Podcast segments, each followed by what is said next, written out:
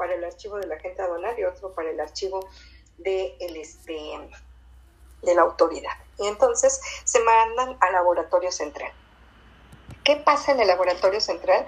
Pues bueno, en el laboratorio central van a, este, van a determinar si la clasificación arancelaria es la correcta. ¿Y por qué dije telas? Cualquiera diría, ay, telas, telas es muy frecuente que los, este, que los muestren. ¿Por qué? Porque a veces mentimos en el contenido de las fibras, muchachos, ¿sale? A veces decimos, es 100% algodón. Híjole, ¿qué crees? Que no hay telas que sean 100% algodón, por ejemplo, ¿no? Este, puede ser 98, 99% algodón, 1% elastano, para que pueda tener flexibilidad y se pueda maniobrar.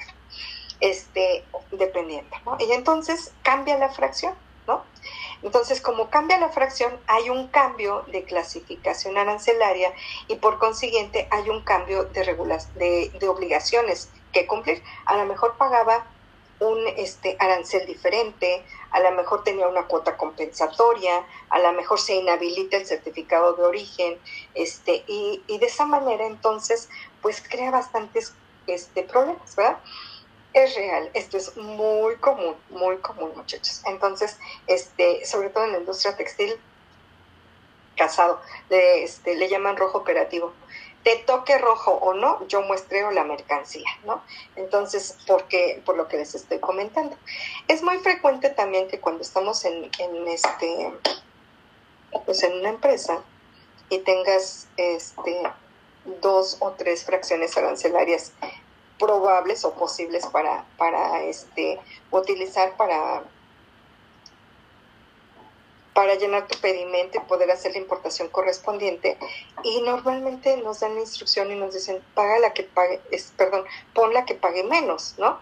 Y entonces eso es lo, es lo más incorrecto que puede haber, porque entonces si tú pagas, perdón, si tú pones la que paga menos, puede ser que después te, este, te persigan con un delito de contrabando por omisión de contribuciones o un PACO, ¿no? Contribuciones omitidas. Entonces, lo recomendable es que siempre se ponga la que pague más. ¿Por qué? Porque en dado caso no tienes esa persecución de delitos de contrabando ni de delitos fiscales, ¿no? Entonces, ¿qué pasa? Que únicamente, ok, eso que me sobró de impuestos, aplícamelo para las siguientes operaciones. Se llama, este, ay, se me fue el nombre técnico ahorita. Este, Oh, bueno, ahorita que me acuerde, se los repito. Entonces, eso me lo abonas para las siguientes operaciones que tengo, que tenga, ¿vale? Entonces, de esa manera, pues te libras del problema, no estás metido en problemas ni este ni fiscales ni este ni judiciales como es el caso del delito de contrabando, ¿verdad? Entonces, bajo todo este, eh, todo esto, muchachos, resulta que este que tenemos la necesidad, fíjense, se fue al laboratorio central, determinan que tengo una inexacta clasificación arancelaria y que tengo adeudos, ¿no? Solamente que cuando me notificaron, no supe qué hacer con la notificación y la guardé en el archivero, ¿no? O, de verdad, esto es real, eh, esto actualmente me dirán, eso no pasa sí, sí pasa, muchachos. Yo cuando llegué a GES, cuando me contrataron en GES, llegué y en el cajón del archivo de la chica que llevaba los asuntos de comercio exterior, había no menos, escúchenme bien, no menos de 30 notificaciones, ¿vale? Y esas notificaciones, cuando, este, cuando a ti te notifica la autoridad, pues este, les decía yo, tienes 10 días para subsanar el hecho. Obviamente si estaban archivadas era porque ya estaban vencidas, muchachos. Ya no podíamos resolverlas. ¿Qué pasó con esas notificaciones? Que si en 10 días tú no hiciste nada, se convierten en créditos fiscales, ¿verdad? Y esos créditos fiscales, entonces sí, ahora tengo dos opciones. El crédito fiscal no es otra, otra cosa más que la multa justamente que tú le debes a la autoridad por aceptar el hecho tácitamente de que debes esos impuestos, ¿no? Entonces resulta que me decían, ¿qué vamos a hacer? No tienes más que pagarlas, ¿no? Porque este, em, o tenemos otra opción, si, si están dentro de los plazos que voy a mencionar, defenderlas, ¿vale? Cuando son hechos y omisiones, tú haces una contestación de hechos y omisiones. Ok, lo que tú dices en tal este, en tal acta de que la fracción arancelaria está incorrecta, perfecto, estoy estás en tu derecho, estoy de acuerdo, mira, ya la cambié, ya corregí el, el pedimento de importación y ya pagué una multa por datos inexactos. Y se acaba el asunto, muchachos, ¿sale? Se acaba el asunto. Cuando no es así, cuando dejé pasar los 10 días y no hice nada, como es el caso de, de es cuando llegué yo ahí, se convierten en créditos fiscales. ¿vale? Y entonces te dice la, autoridad, bueno, pues me debes. Esa multa de 300 mil pesos o de 800 mil pesos, me la debes. Y entonces pues no tenían otra más que pagarlos, ¿no? Hasta que, este, no es porque yo haya llegado a, a iluminarlos, no, era porque no tenían a las personas adecuadas en el área de comercio exterior.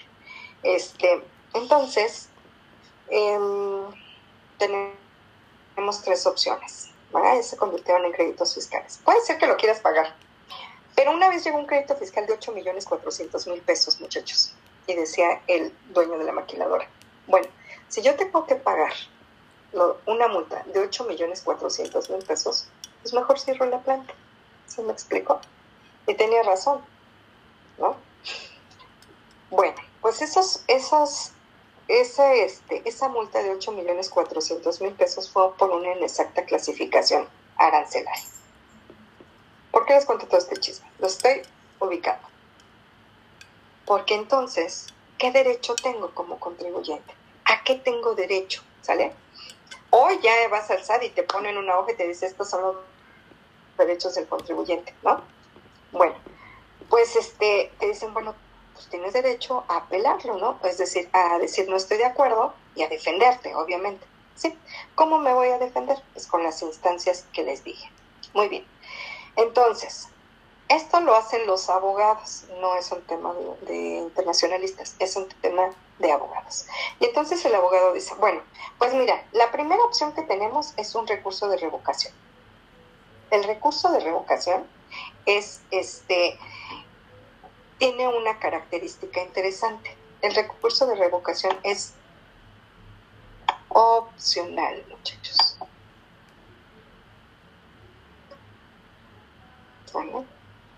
A ver, ¿lo ven en la pantalla? ¿Sí? Sí. Ok. Este, muy bien. Entonces, es opcional es una de las características del recurso de revocación, ¿sale? Entonces, el recurso de revocación es opcional, no todas las empresas optan por utilizarlo. Ahí están, miren, recurso de revocación, juicio de nulidad o juicio de amparo, ¿vale? Muy bien, en el recurso de revocación son contratos de autoridad, este, mm, y dice que tengo 30 días Ok, ok, 128 de código, me pueden exigir el pago. Ok, aquí está la interposición optativa, lo que yo les decía. Es opcional, ¿ok? ¿Qué quiere decir que es opcional? Yo estoy en mi derecho si lo quiero presentar o no. Nada me obliga a que sea así. Pero ¿en qué caso sí aplica? O más bien, ¿cuándo sí lo aplicamos? Yo soy de las que siempre opta por presentar un recurso de revocación. ¿Por qué? porque es un, es un recurso, es un medio que te permite crear una estrategia en el mayor tiempo posible y crear las, este, las evidencias o las, eh, sí, las evidencias en un, eh, este, que tengas más tiempo para arreglar lo que estaba mal, ¿vale? Entonces, ¿quién te, este, ¿quién te notifica el hecho?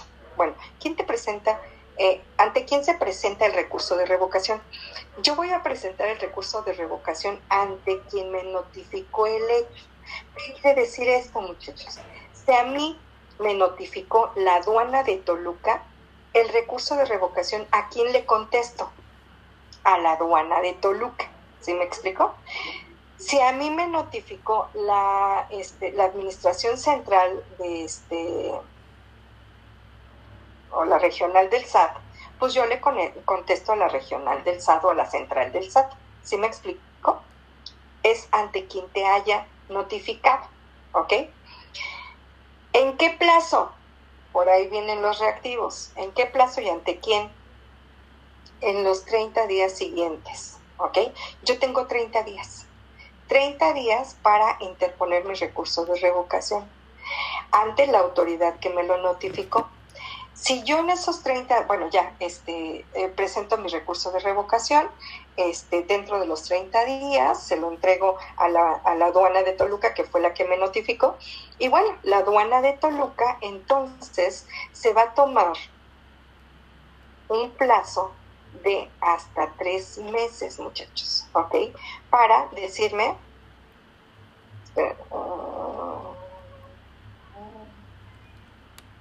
cinco días, cumpla. Más quiero confirmar es que lo cambiaron. Porque antes traíamos 45 y después nos pusieron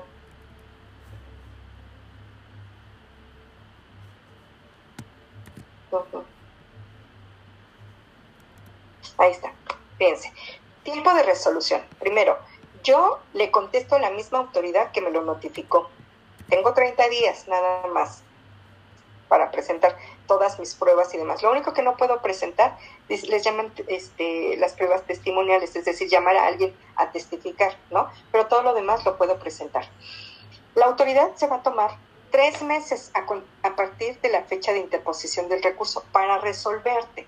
Es decir, tres meses en los que te puede decir, te puede confirmar el hecho o desechar, ¿verdad? Pocas veces te desechan el hecho. ¿Qué quiere decir esto? Que te dan la razón. Porque normalmente cuando tú le, la aduana de Toluca te dice estaba mal tu fracción arancelaria, es porque estaba mal tu fracción arancelaria. Y aunque tú metas un recurso de revocación, se confirma el hecho, se ratifica. ¿Qué quiere decir? Que sigues, eh, la aduana de Toluca te sigue diciendo, pues, ¿qué crees que la, la razón la tengo yo? Entonces, ahí muchachos, este, esto se los menciono y por eso es, es que es optativo, porque aquí nadie gana.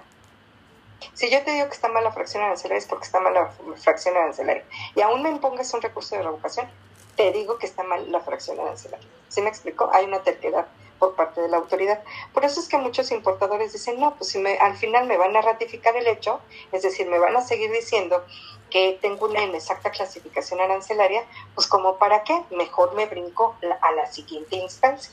Y están en su derecho, solamente que yo te recomiendo y esto ya es la parte operativa. Si por alguna razón no tienes tus pruebas, no tienes este cómo demostrarle a la autoridad que tú estás en la razón, pues vete por el recurso de nulidad, porque tienes 30 días más 3 meses, son 4 meses para crear todas esas pruebas, ¿ok? Entonces, estos plazos no te los pierdas, por favor, y tampoco ante quién se presenta. ¿Hasta aquí está claro, muchachos? Sí. Excelente, muy bien. Luego, muy bien, ya me contesta la autoridad en tres meses y me dice que sigue procediendo mi inexacta clasificación a este mi inexacta clasificación arancelaria. Perfecto. Entonces me lo notifica, ¿no? Me vuelve a contestar. Este, y, y por consiguiente, pues yo sigo adeudando los 8 millones 400 mil pesos, ¿no, muchachos? Por la inexacta clasificación arancelaria. ¿Qué es lo que sigue? El siguiente, la siguiente modalidad, que es el juicio de nulidad, o como también se le conoce como el juicio de lo contencioso administrativo. ¿Ok?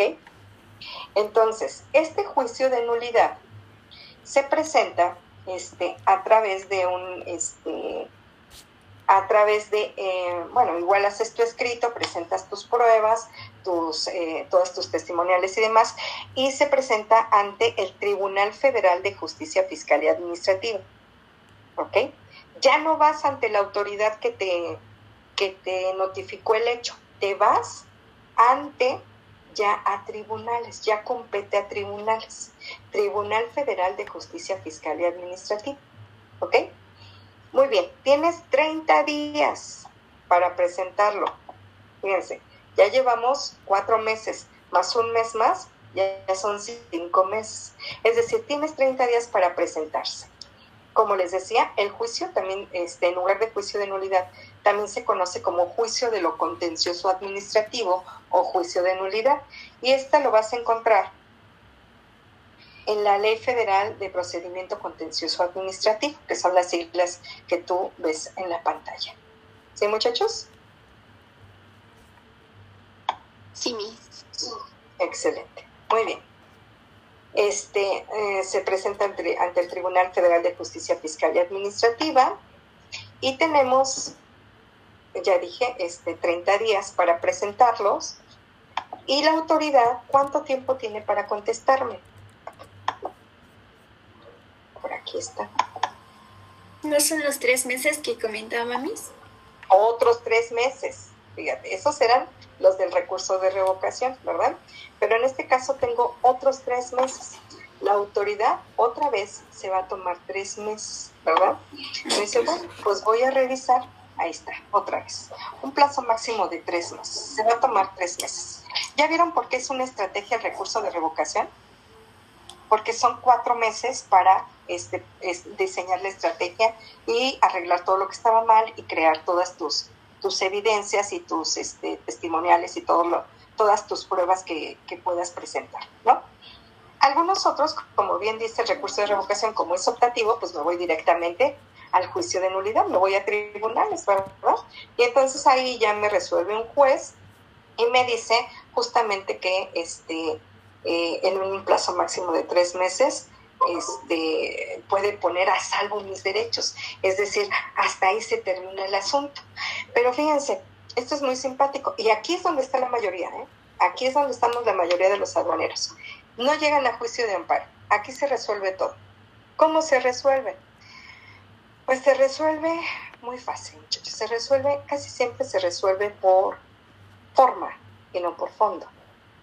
Por forma, es que estaba vencido el gafete de quien te notificó, es que te notificaron fuera de tiempo, es que lo notificaron a la persona incorrecta, es que estaba mal redactado, es que el artículo que te pusieron este ya no estaba vigente, es que, ¿sí me explico? Esa es forma, ¿sale?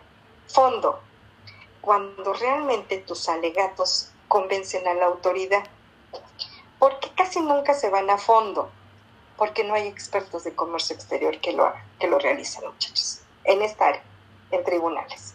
¿Se me explicó? Y entonces, hasta aquí, todos ganamos. A menos que sea una situación muy compleja y entonces ya te vayas hasta el juicio de amparo, que es la siguiente instancia. ¿verdad? Y en el juicio de amparo, ya te vas a la Suprema Corte de Justicia y es ahí los, los plazos ya son indeterminados, es hasta que pues, el juez determine y quiera ver tu caso y a veces se tardan hasta dos años, muchachos. ¿Okay? Entonces, este, esta es la razón por la que, bueno, más bien, por la que resuelven, tienen la instrucción de que llegue solamente hasta el tribunal y en el tribunal se resuelve, ¿ok? Pero lo importante es que ustedes sepan, en el Ceneval solamente preguntan recurso de revocación y juicio de nulidad. El juicio de amparo, así como que debes saber que existe, pero no te preguntan plazos por lo mismo de que no están este, perfectamente definidos y ante quién se, se presenta. ¿Ok, muchachos? Entonces les encargo que recuerden los plazos, por favor. Ok, entonces, recordando de nuevo, sería considerar solamente el recurso de revocación y el recurso de juicio de nulidad. Y que tengas que saber que existe el juicio de amparo como última instancia. Y mis... Por ejemplo, ¿de qué consiste el juicio de amparo o juicio de nulidad? No te escuché. Si preguntan específicamente ah, de qué consiste el juicio de amparo o juicio No, no, no, no, no te van a preguntar nada de esto. Acuérdate que no te preguntan nada teórico, o sea, conceptos no. O sea, más bien en qué casos procede, ante quién tienes que presentarlo y en qué plazos. Lo que acabamos de revisar. Nada. Muy bien los medios de defensa legal en materia aduanera con este, todas estas instancias internacionales de solución de controversias. ¿Vale? Son dos cosas diferentes, pero que también es materia de Ceneval. ¿Cuáles son las instancias internacionales para solución de controversias? Seguramente sí lo vieron. ¿No? Nunca han escuchado hablar de este negociación, mediación, conciliación, arbitraje, internacional. Ok, a eso se refiere, muchachos, ¿verdad?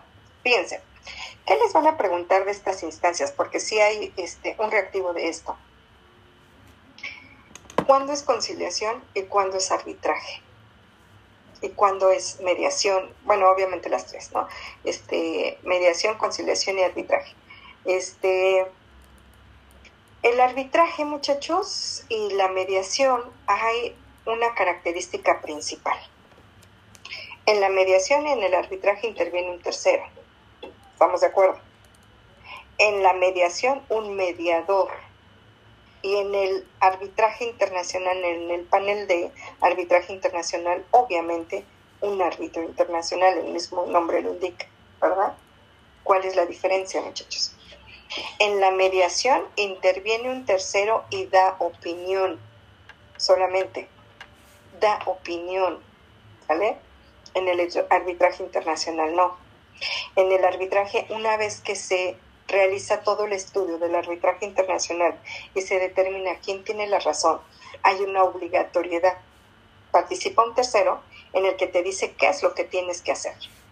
No es opinión.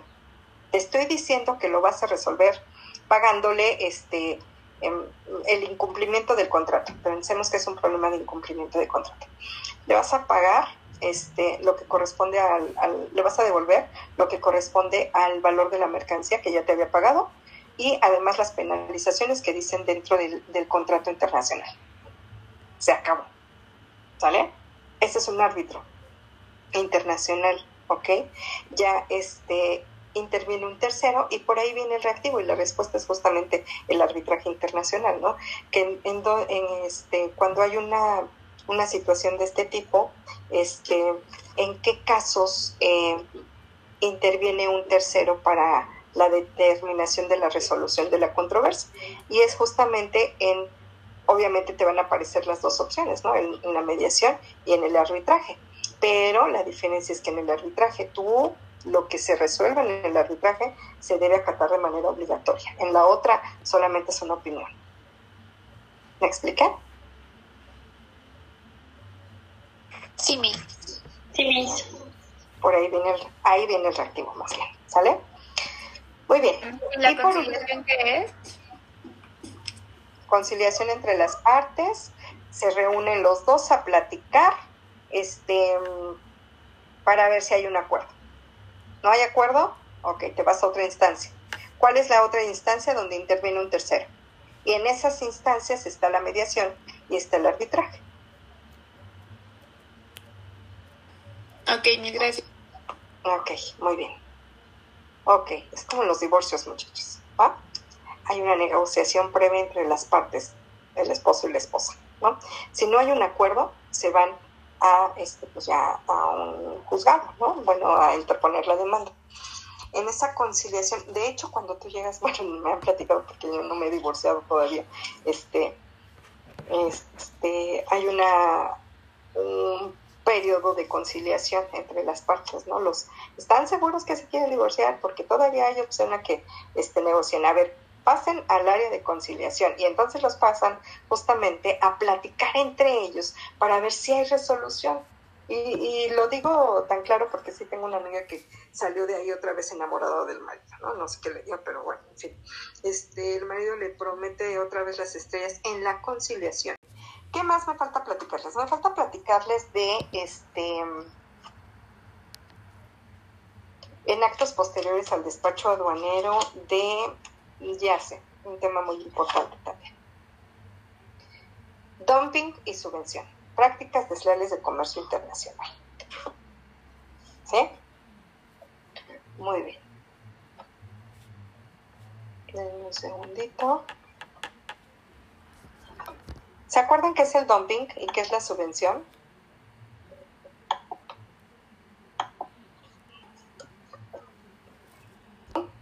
Y subvención es cuando el gobierno o alguna entidad eh, pública le da a la empresa dinero y entonces de sus costos y da chance a que meta igual la mercancía a menor precio. A ver, a ver, otra vez la última. Subvención. Subvención es cuando una cuando un organismo público o el gobierno le da dinero a una empresa y entonces hace que esa empresa reduzca sus costos. Ah, ok, sí. Así es. Okay. Bueno, a ver, fíjense. Estaba buscando mis diapositivas. ¿Cómo se sienten? ¿Cómo vamos? Mucha información, ¿no? Ok, pero antes de, porque sería el último tema, este, todavía tenemos el tiempo. Antes de que se me olvide, déjenme buscarle su guía y de una vez mandárselas, ¿les parece? Muchachos, este, vamos a continuar con el tema de este, prácticas desleales, ¿sale? En este, en este caso de las prácticas desleales, déjenme ver si se me va algo más. Las eh, prácticas desleales tenemos dos, dos reconocidas por la, por la OMC, por la Organización Mundial de Comercio. La primera es la de dumping y la segunda es de subvención. Este, en este nivel, bueno, pues a nivel internacional es como se conocen estas dos prácticas. Sin embargo, si tú buscas información en la legislación mexicana, no lo vas a encontrar como dumping, lo vas a encontrar como discriminación de precios. ¿Qué quiere decir esto, muchachos? Que bueno, la OMC le da la, opción a, este, a todos los miembros eh, este, y les pide que lo pongan a, a nivel de su legislación nacional por esta cuestión de jerarquía de ley y demás, ¿no? Entonces, en México lo vamos a encontrar en la Ley de Comercio Exterior.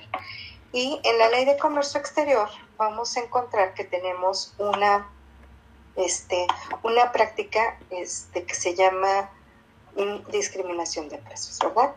En la parte de discriminación de precios, que es exacta la, exactamente la misma que el dumping. Y en el dumping Ahí lo tengo. ¿Ok? ¿Lo ven en la pantalla? Sí, sí se ve. Muy bien, excelente.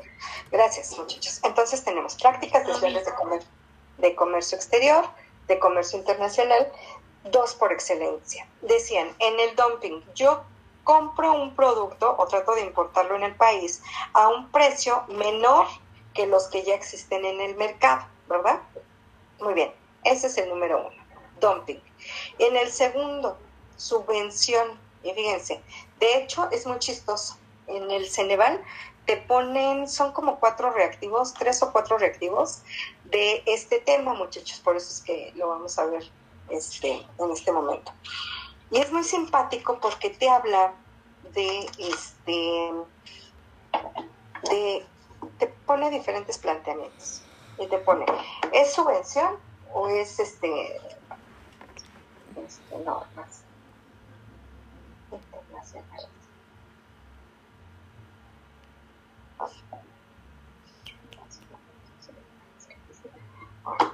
Este te pone diferentes planteamientos y te pero la clave es la diferencia que existe entre el dumping y entre la subvención. ¿Cuál es la diferencia entre uno y otro, muchachos?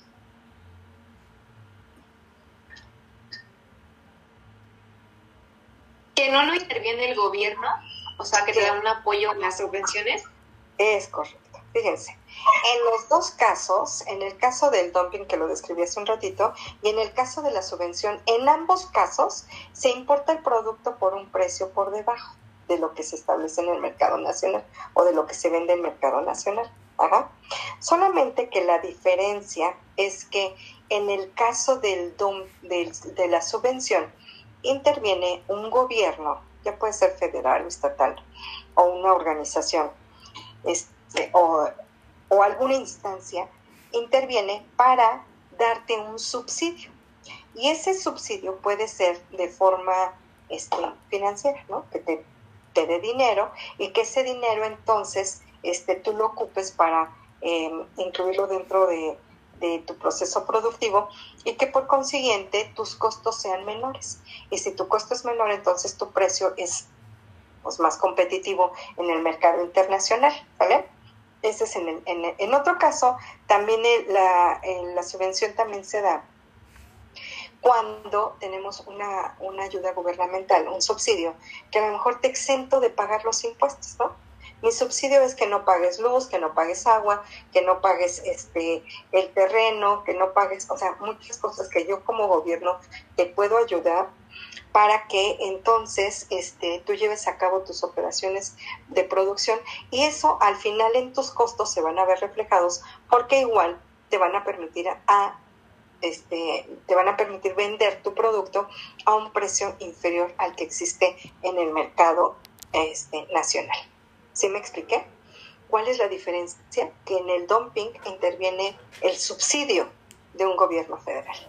Y les decía yo, lo más chistoso del Ceneval es que todos los reactivos de prácticas desleales, en todas la respuesta es subvención. ¿Por qué? Porque en todos te plantean que hay una ayuda del gobierno federal a la empresa este, azucarera, ¿no? Y que eso le permite entonces tener costos menores. Y entonces pareciera que quien hizo los reactivos de, de prácticas desleales fue la misma persona, copió el mismo reactivo, todas las veces y en todos los casos te menciona la palabra clara, subsidio. Eso es lo que tú tienes que considerar para resolver tu, tu Ceneval. Si en el Ceneval cuando estés hablando de prácticas desleales te mencionan la palabra subsidio, entonces estamos hablando de subvención. ¿Me expliqué? Y entonces sería la respuesta correcta, muchachos. Y fíjense que este, eh, a Monse y a nos llamaba la atención que la primera vez salimos un poco extrañados, me decía, oye, las, eh, las respuestas cuando la última vez que lo hicimos fue en UAM y fue hace dos años, no sé, dos años atrás. Y me decía, este, oye, todas las respuestas eran las mismas. Le dije, sí, efectivamente, todas eran por subvención. Dice, sí, también las mías todas eran por subvención. Bueno, es que en realidad es el mismo examen, ¿no? Este, nada más que nos causaba duda que en ninguno de los casos te hubieran puesto un reactivo de dumping, ¿no? Bueno, mande. Un favor, ¿podría repetir la parte de, de lo de subvención o subsidios? Lo que pasa es que se escuchó como... La parte de subsidio es el campo. ¿Están de acuerdo?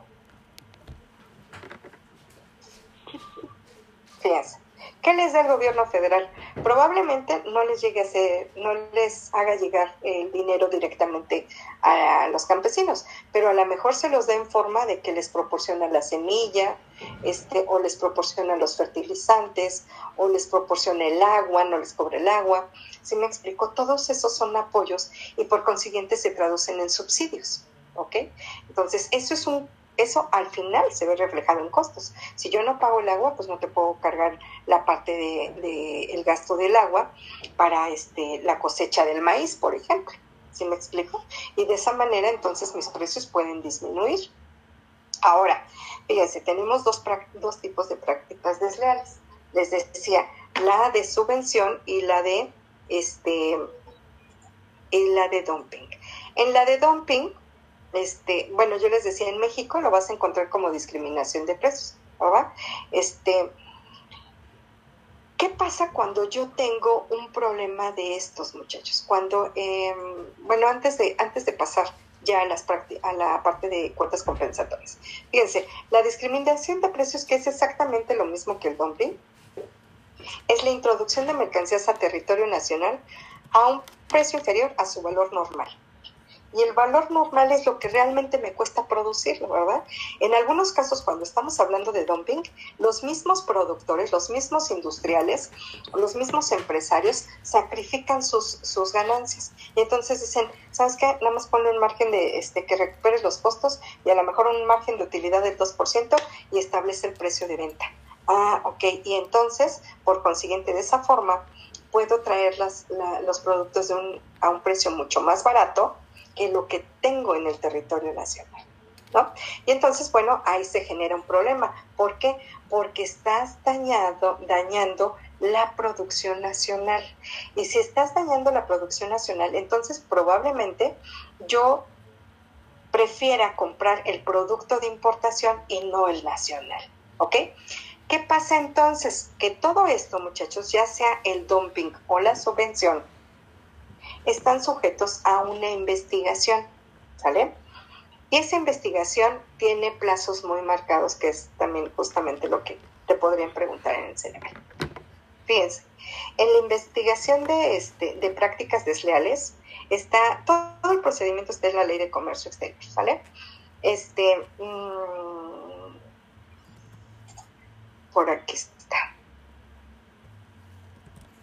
Subvención, fíjense lo que dice, la contribución financiera que otorga un gobierno este, a sus organismos directa o indirectamente a una empresa o rama de producción y que con ellos se otorga un beneficio.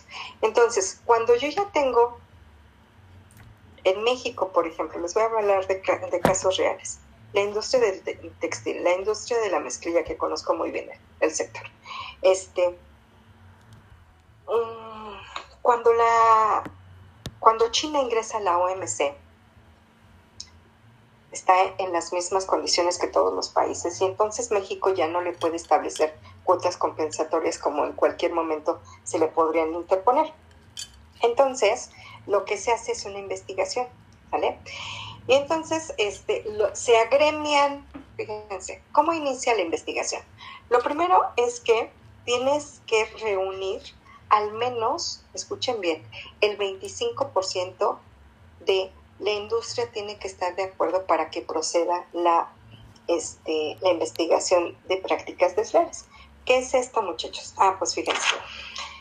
Resulta que eh, este, por ahí del 2000, qué sé, como 2010, 2012, este, cuando se termina ya el proceso de, incursión de China a la OMC, se quedan sin efectos varias este, cuotas compensatorias, ¿no?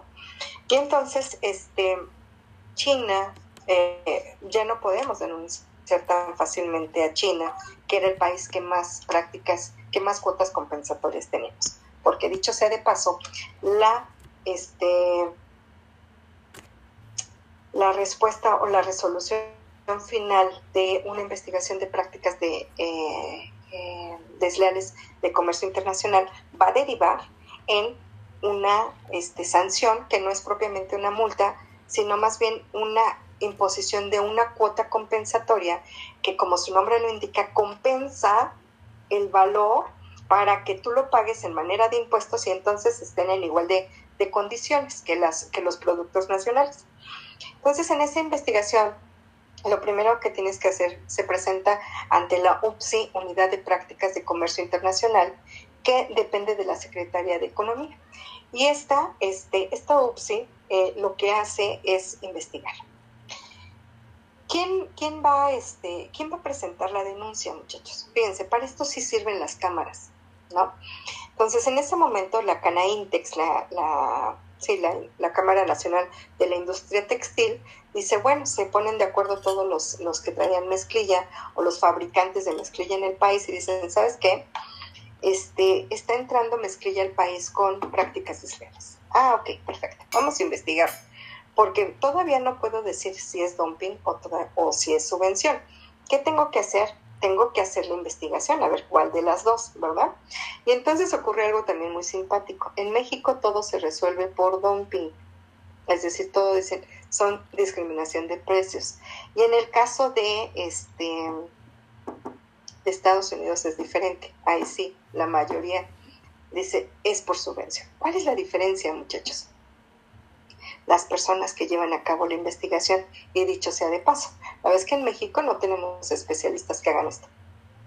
Y menos ahora con el gobierno federal que tenemos, sinceramente, ¿no? que no le ha dado mucha mucha este, importancia a todo esto del comercio internacional o de los asuntos internacionales del país. Entonces, bueno, este, vamos a iniciar la investigación. Y decía yo, para eso sí sirven las cámaras. Se agremia todas las, los que forman parte de la Canaintex y dicen, bueno, a mí me está afectando porque entonces este, sale más barato que importen la mezclilla de, China o del país que tú quieras. Vamos a hablar de China. De China a que compren la nacional. Y entonces ustedes sabrán que en el estado de Puebla, Chihuahua, Tlaxcala hay mucha fabricación, mucha producción de, este, de mezclilla.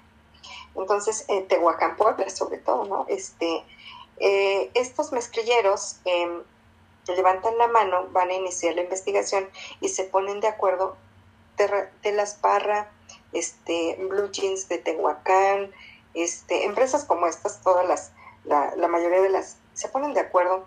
Caltex es una de ellas también. Yaciro, Mexica, todos estos, este, e incluso los, los que están aquí, los que fabrican la, ah, los de Avante Textil, ya me acuerdo, este, los de Avante, entonces hay muchas, todas las empresas se, se ponen de acuerdo, este sector es muy, este, se pueden poner de acuerdo muy fácil porque la mayoría está en manos de judíos, muchachos, todos se conocen, todos se apoyan, todos se ayudan, y entonces fue muy fácil iniciar la investigación. Se ponen de acuerdo y este, y dice la autoridad solamente que necesito que al menos el 25% de los industriales esté de acuerdo. Por supuesto que por mucho llegaban eh, o sobrepasaban el porcentaje, ¿verdad? Entonces, este, la primera condición es que el 25% de la industria esté de acuerdo en llevar a cabo la investigación. Si no, no procede, muchachos. Y si no, pues no se puede llevar a cabo la investigación. Se abre la investigación se publica en Diario Oficial de la Federación de que se va a dar inicio de investigación de prácticas desleales y entonces se inicia la, la investigación de prácticas desleales. Se solicita, hay un periodo de prueba, 20 días, en el que se solicita que presentes todas las pruebas conducentes, es decir, si tienes pedimentos, si tienes este, las principales pruebas son del daño que a ti te causaron. Ah, pues fíjate, que el daño que a mí me causó es que tuve que este, despedir a la gente. Tuve que cerrar operaciones y, dar, y declararme en quiebra, como fue Blue Jeans de Tehuacán y como fue de Las Parra y como fueron algunas otras empresas.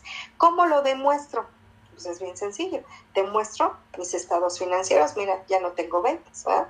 Te demuestro con, este, con las bajas de IMSS que ya no tengo personal este, dentro de la empresa. ¿no? Entonces, de esa manera yo le puedo demostrar a la autoridad el daño que a mí me causó. Entonces, una vez que demuestro el daño, se inicia la investigación, ya decía yo, se publica en Diario Oficial de la Federación y se da inicio a la investigación. Dice la Ley de Comercio Exterior. Tenemos 220 días para cumplir con el este con la investigación. No más, ¿ok? No menos. Muy bien, solamente que al cabo de 90 días voy a hacer una resolución preliminar.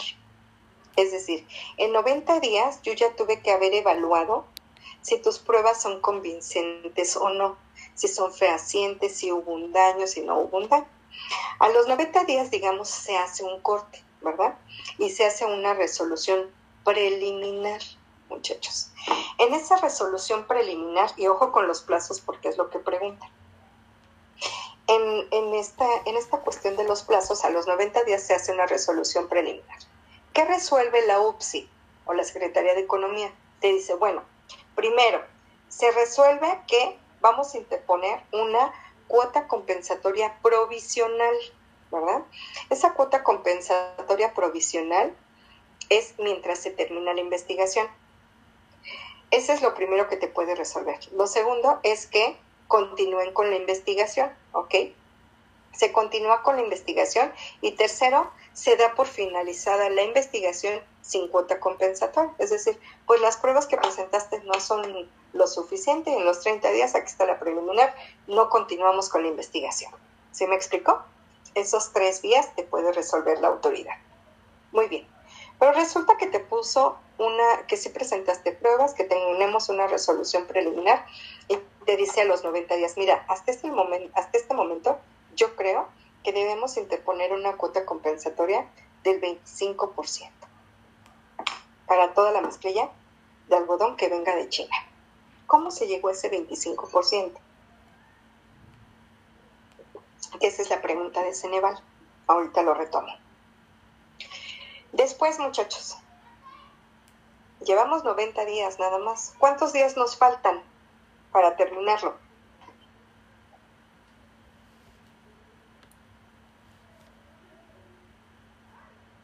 ¿130? ¿30 No, sí.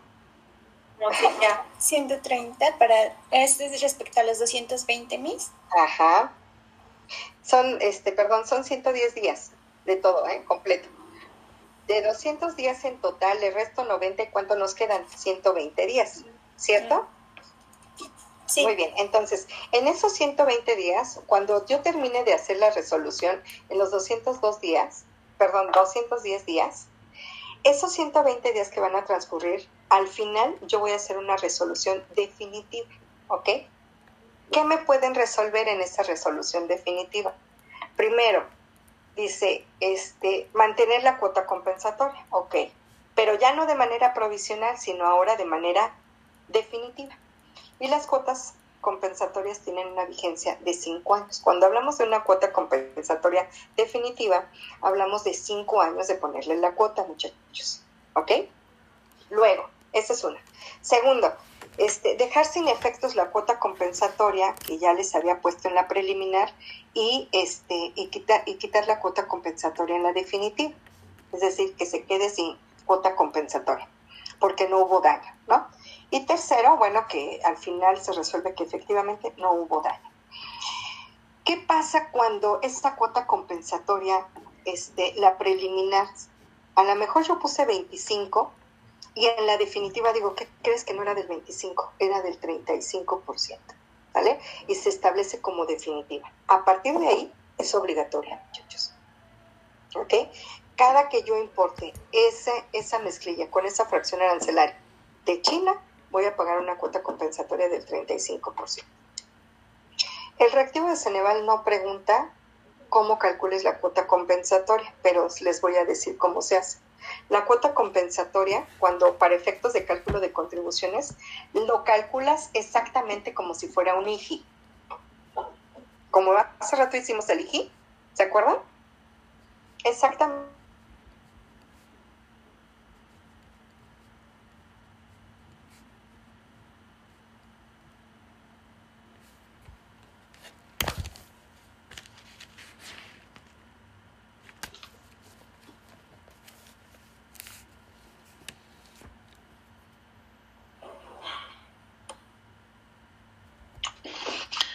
¿Alguien escucha a la profesora? Miss, no, la cuota compensatoria se calcula exactamente igual al IGI. Ok, muy bien. Entonces, como lo hicimos hace un rato, sobre el BAM lo multiplico por el 35% y esa es la cuota compensatoria que voy a, que voy a pagar. Ese es el importe de la cuota compensatoria. ¿Sale? Así lo calculo en las contribuciones. Pero por ahí no viene el Ceneval. El Ceneval viene y te pregunta, ¿cómo determinaron ese 35%? ¿Me explico? ¿Cómo sería?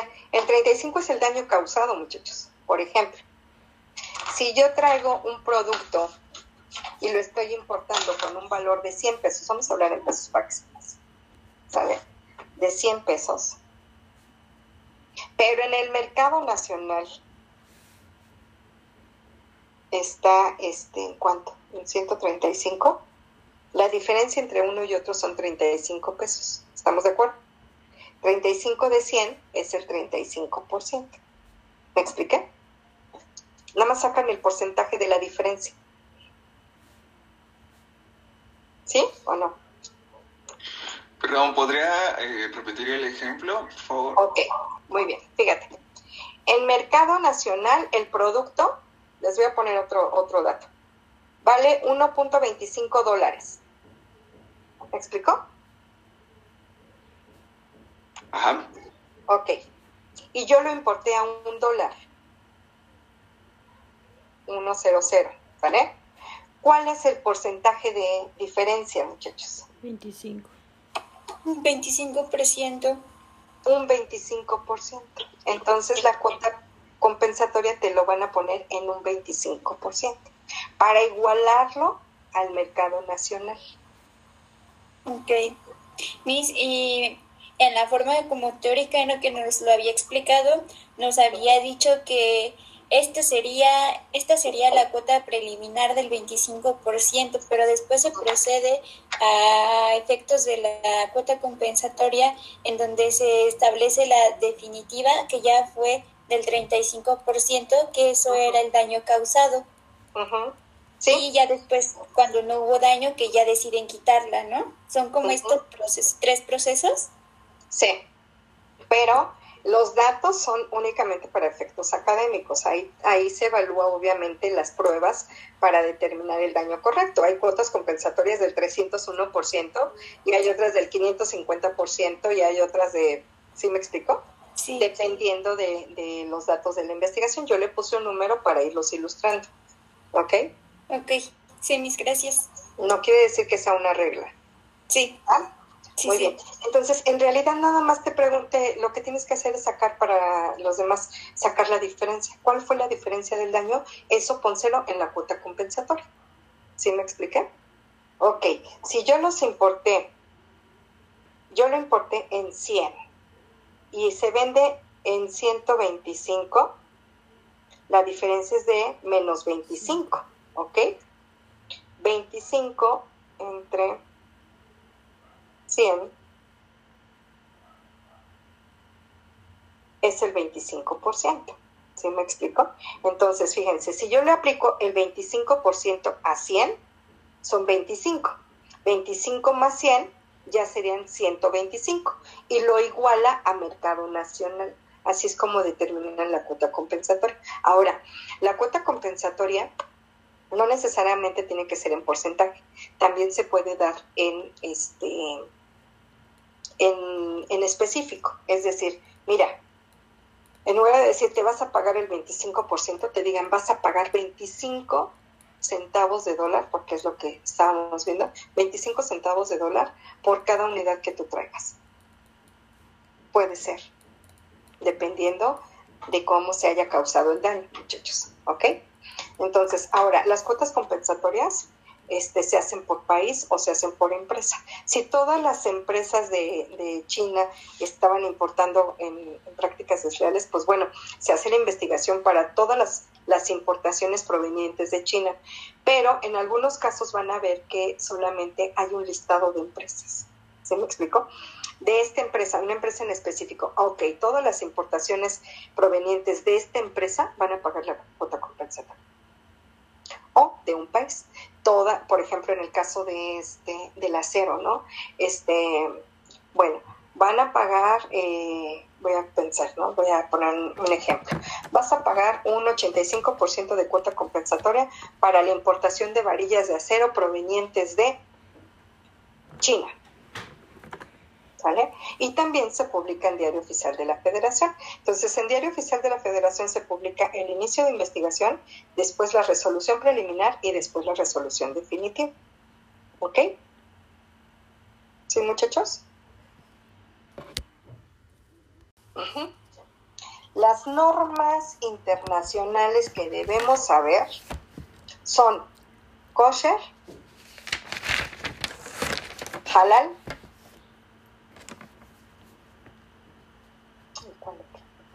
aquí lo tengo acá. Kosher, halal y TIF. Ajá. Se las escribo en el chat.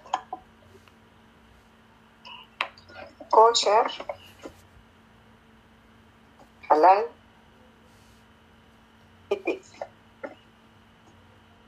¿Para qué aplican? ¿Para quiénes aplican, muchachos? Muy bien. La kosher, ¿para qué tipo de país creen que, o más bien, para qué comunidad, para qué tipo de país, o para qué países se aplica la kosher? Para judíos. Para judíos, la comunidad judía. ¿Qué país? Mm, por ejemplo, Israel. Exactamente. ¿Sale? Si yo pretendo exportar y bueno, lo que para mí es exportación, para ellos sería una importación. A Israel, no sé, cárnicos, ¿sale? Tienen que cumplir con qué norma, con la norma kosher. ¿Por qué no sé? Ah, porque sé que la pre... en, en Israel este, la mayoría de la gente son este, judíos y los judíos utilizan la norma kosher. ¿Sí? Sí, mis. Así de claro y así de sencillo. Luego, TIF. ¿Vale? ¿Qué es la TIF? Se los puse la TIF. ¿Para qué país? Tipo inspección federal. ¿Para qué país? Normalmente, te escucho, Ana. Estados Unidos. Estados Unidos, ¿verdad? Muy bien. Si yo pretendo exportar cárnicos a Estados Unidos, tendré que, con, que este, ahí necesito dos, este, dos tipos de normas. La TIF, que es justamente, es, más con, es con la que va a exportar Estados Unidos, toda su normatividad está en TIF, eh, hablando en términos de cárnicos, por ejemplo, o de alimentos. Y, este, y si yo la voy a exportar desde México, también necesitaría Zagarpa, ¿ok? ¿Sí, muchachos? En el caso de Halal, es para la comunidad musulmana o países árabes. Si yo le voy a exportar a Arabia Saudita cárnicos, ¿qué, ¿cuál es la, la norma que debería seguir? La halal, ¿ok? Halal. Exacto, halal. Entonces, esos tres, este, no los pierdan de vista porque se los van a preguntar en general. Sobre todo, kosher, tif y halal.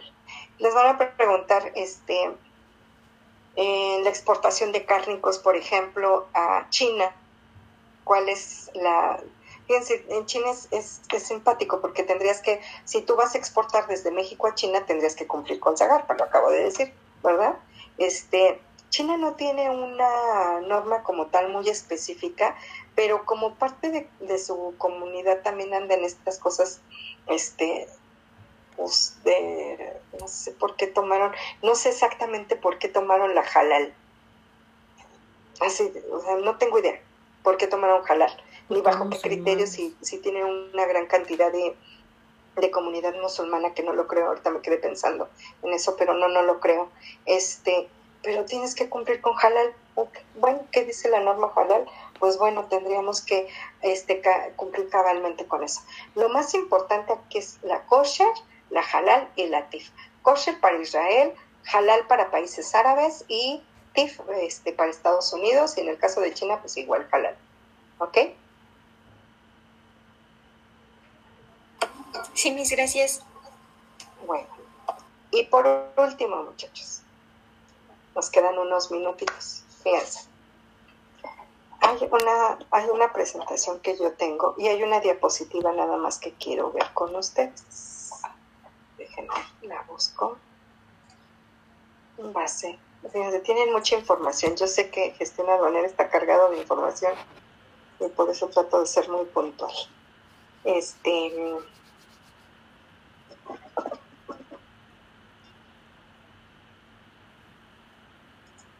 Esperen un segundo. ¿eh? Aquí está. Muy bien. Esta, esta diapositiva, porque seguramente me van a preguntar que este está muchachos ¿Sí la ven? etiquetado Cofepris sí se ve sí. ok se me van a preguntar qué tipo, qué regula Cofepris, muchachos, por ejemplo. ¿Qué quiere decir Cofepris? ¿No? ¿No saben? Comisión Federal. Bueno, COFEPRIS quiere decir Comisión Federal de Protección y Riesgos Sanitarios. ¿Ok? Todo lo que tiene contacto con la salud humana o que puede dañar la salud humana. ¿Ok? Ese es COFEPRIS. Está a cargo de salud, de la Secretaría de Salud. Entonces les van a preguntar, por ejemplo, ¿qué regula salud? ¿Qué regula Semarnat? ¿Vale? Este, bueno, pues salud, todo lo que tiene que ver con salud humana, ¿no? Semarnat, pues todo lo que es este recursos naturales, ¿no? Este medio ambiente, por ejemplo. Entonces, por, eh, en este caso de COFEPRIS, eh, este, fíjense, ¿qué normas? Más bien, ¿qué tipo de productos? Y más que, bueno, ahí les va. Las NOMS principales que genera COFEPRIS, Semarnat, Salud, este, Psicoplafest, ¿y quién más? Y Defensa Nacional. Esos cinco. ¿Qué regula Sedena? Bueno, pues Sedena regula todos aquellos productos que son armas, explosivos y que ponen en riesgo la este, seguridad nacional. ¿Estamos de acuerdo? ¿Como qué productos? Lo acabo de mencionar, como armas y como explosivos. Luego, este, salud, todo lo que tiene que ver con salud humana, este, por medio de COFEPRIS, ¿ok? Y ahí hay algunos productos, sustancias tóxicas, etiquetado para sustancias tóxicas, información comercial de la industria alimentaria, este, el etiquetado de los alimentos, eh, la 072, que son todos los medicamentos, el etiquetado de medicamentos y remedios herbolarios, este, eh, los instrumentos médicos y quirúrgicos, todo lo que se está importando ahorita por lo de la pandemia, muchachos, de acuerdo a la NOM 137, la 141, productos de perfumería y belleza, perfumería y belleza, incluidos shampoo, gel, jabón, este, maquillajes, etcétera. Todo eso lo que utilizamos para la limpieza personal. Este, bebidas alcohólicas, este, nutrientes vegetales etiquetados, productos de aseo en la limpieza, por ejemplo, el pinol, el cloralex, todo eso que utilizamos, los plaguicidas, qué debe decir el etiquetado y demás para que nosotros lo tengamos contemplados, si es apto o no es apto para utilizar en productos que posteriormente se van a envasar, ¿ok? Entonces, les voy a compartir esto, no se estresen igual. Este, pero lo que yo tengo claro, lo que quiero que tengan muy claro es que regula cada quien, muchachos. ¿No? Este, hace rato yo hablaba de Zagarpa, sí, protección animal también, ¿no? Entonces, ¿qué va a regular Zagarpa? Pues bueno, tenemos ahí que pensar en que este pues que no puedo alterar o no puedo utilizar algunas sustancias este, hormonas, por ejemplo, para este, alimentar a los animales y que eso les pueda generar un daño en la salud humana. Déjenme buscar una presentación al respecto para que veamos de qué estamos hablando. De las regulaciones y restricciones no arancelarias, muchachos. ¿Ya? ¿Lo ven o no lo ven? No, mi se ve. Otra vez lo cargo, no se preocupen. Restricciones no arancelarias.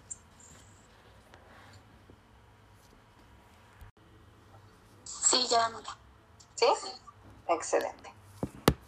Ya casi terminamos, así es que tengan un poquito de paciencia, ¿vale? Yo sé que es cansado. Otra vez se nos fue rapidísimo el día, no sé a ustedes, pero a mí se me va de volada. ¿Cómo se sienten? Sí, se fue muy rápido, maestra.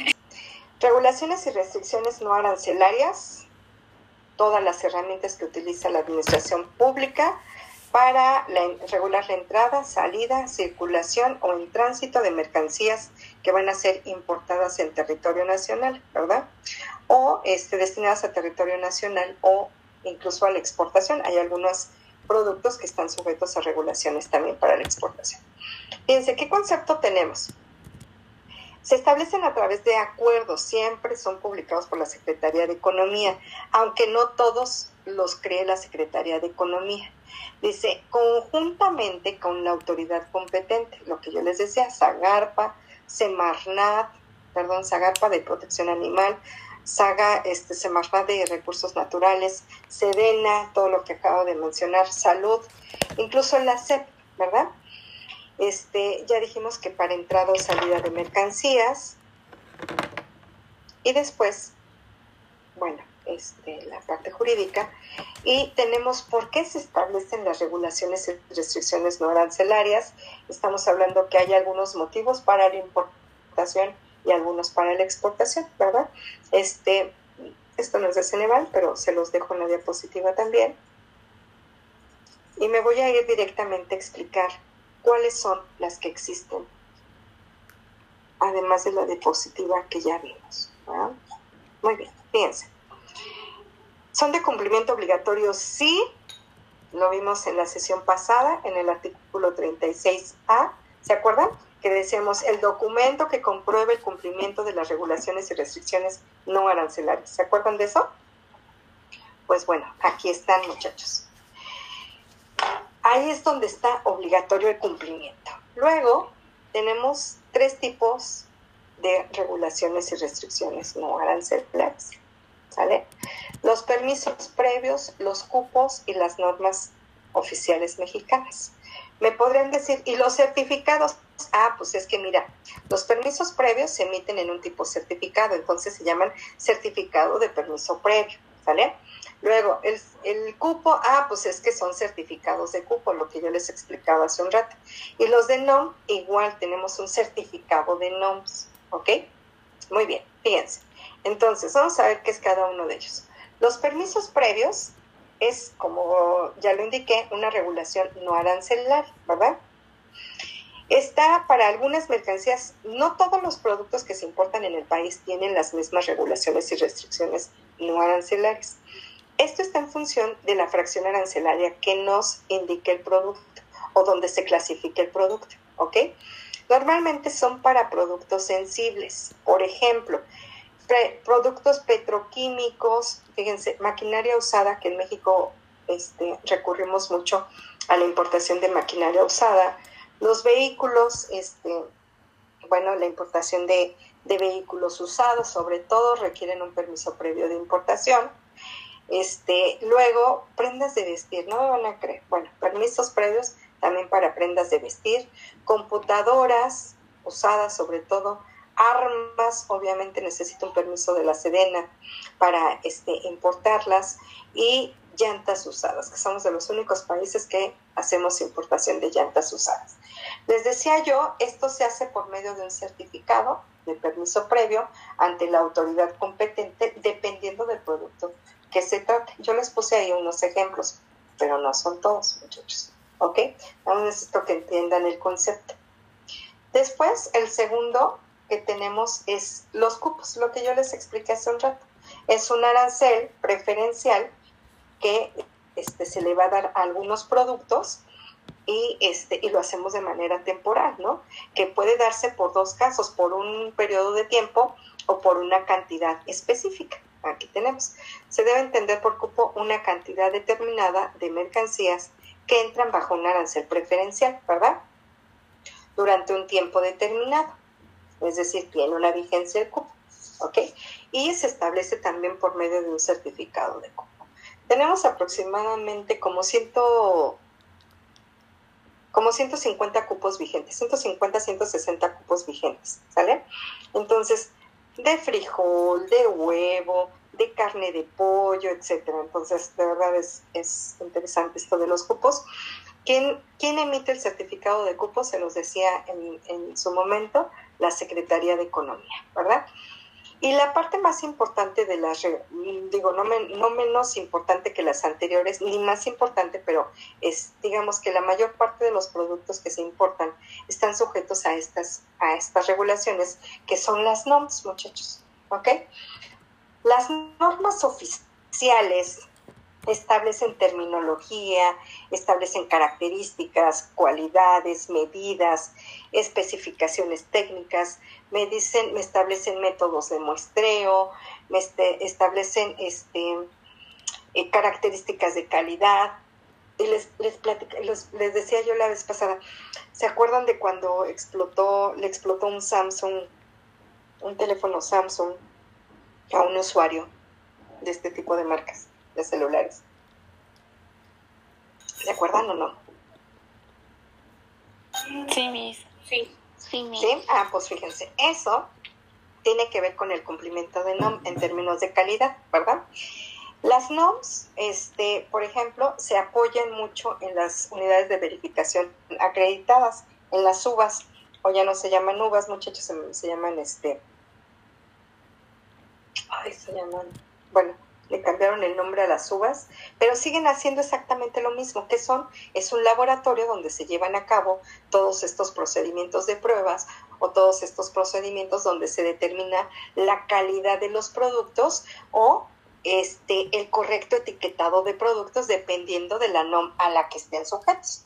Por ejemplo, en el caso de Nice, que es una uva, En el caso de NICE, NICE es un, este, es un organismo certificador, es un, es un laboratorio. Se llama normatividad y certificación. Ajá, por eso es NICE, no es NICE, ni mucho menos. NICE, normatividad y certificación. Así como ellos está ANSE, está SGS, está Buro están muchas empresas, ¿no? NICE certifica todo lo que son este, productos electrónicos. Entonces tú incluso puedes verificarlo en tu celular, vas a ver este logo de NOM NICE, vas a ver NOM ANSE, este, ANSE, norma, Asociación Nacional de Certificadores, este, dependiendo qué tipo de producto va a ser el laboratorio que tú vas a, utilizar. Si la NOM dice que solamente puedes utilizar ANICE, pues solamente utilizas ANICE, ¿no?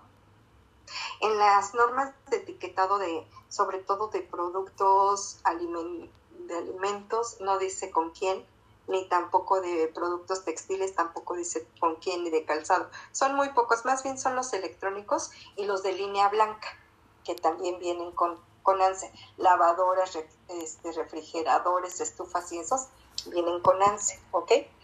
Y en algunos casos, cuando traen una parte electrónica, pues tiene que ser con ese. O sea, traen las dos. Por ejemplo, su celular debe traer las dos, ¿ok? Muy bien. Entonces, estas normas establecen, yo les decía yo, se pueden utilizar como este también para determinar el etiquetado de los productos. Y en la parte del etiquetado hay más de 3.000 normas, muchachos, por eso es que no, no, se, las, no se las pongo este, todas, ¿verdad? Les puse esa diapositiva del envase y embalaje que lo vamos a retomar la próxima clase, este, porque así es como debe venir etiquetado los productos, ¿verdad?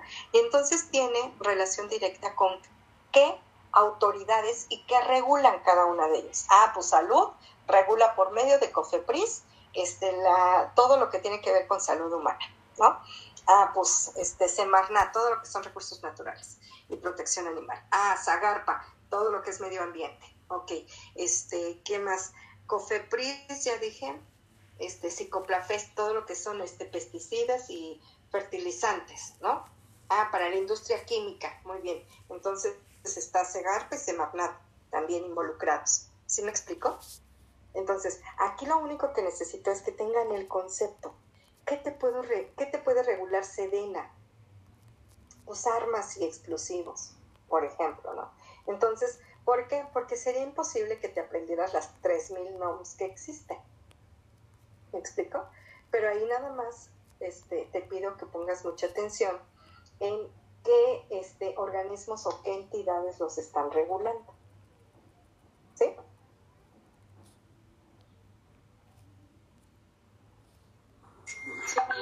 Sí, mis, gracias. Ok. Muy bien. Los fitosanitarios. Los fitosanitarios, ¿qué creen que regulen? Como las plagas, mis, en los alimentos. Es correcto, las plagas, ¿no? Y los sanitarios, todo, todo lo que tiene que ver con salud animal. ¿Ok? Sí, mis.